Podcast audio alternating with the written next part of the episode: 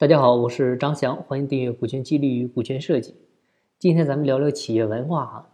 其实从企业经营的角度和员工管理方面来理解呢，企业文化的主要目的啊，其实就是通过一些精神的、啊情感的、物质的手段，来满足员工物质和精神方面的需要啊，来提高企业的一个凝聚力、向心力啊，来激发员工的积极性和创造性。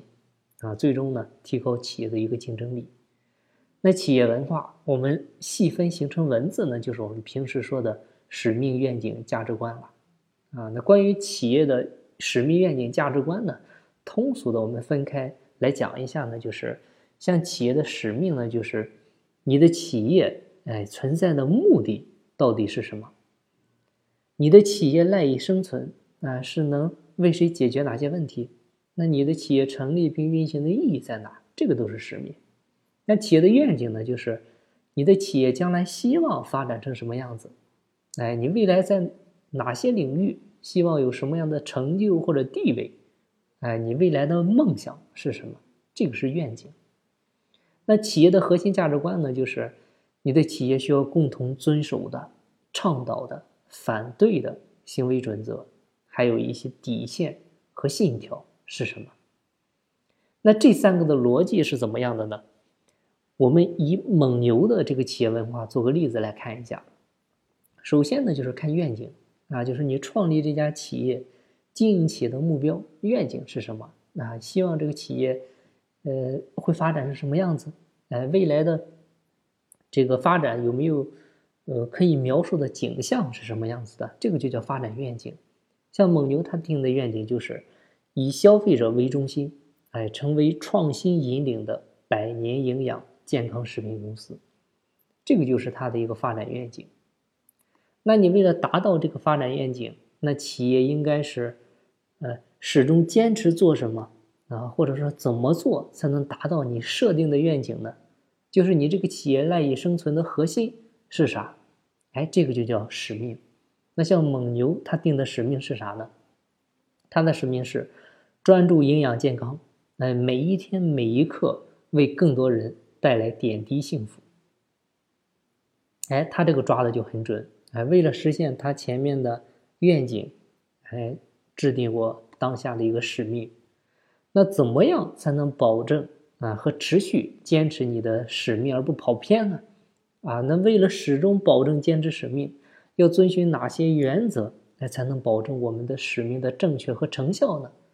那这些原则就是核心价值观。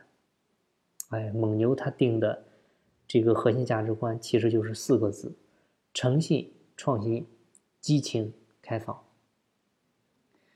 那企业愿景、使命和核心价值观的逻辑顺序呢？我们也可以这样理解啊。首先呢，就是说某个企业家创业啊，他一般就有某种情怀，也就是说早就胸怀某种企业的使命了。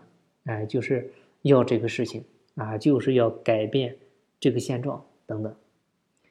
然后呢，再想做这个事情，那改变这个现状可以达到什么样的企业的愿景？那最后为了达到这个企业的愿景，企业呢要上下普遍遵循的，还有呢遵守的企业的核心价值观是什么？这个就是有了企业的使命，然后呢再规划企业的愿景，最后呢。提炼总结企业的核心价值观，哎，这个就是愿景、使命、价值观的一个逻辑顺序。这样我们就展开讲了，因为它没有绝对的先后顺序啊，都是根据不同的呃企业家的一个战略思考逻辑来定的。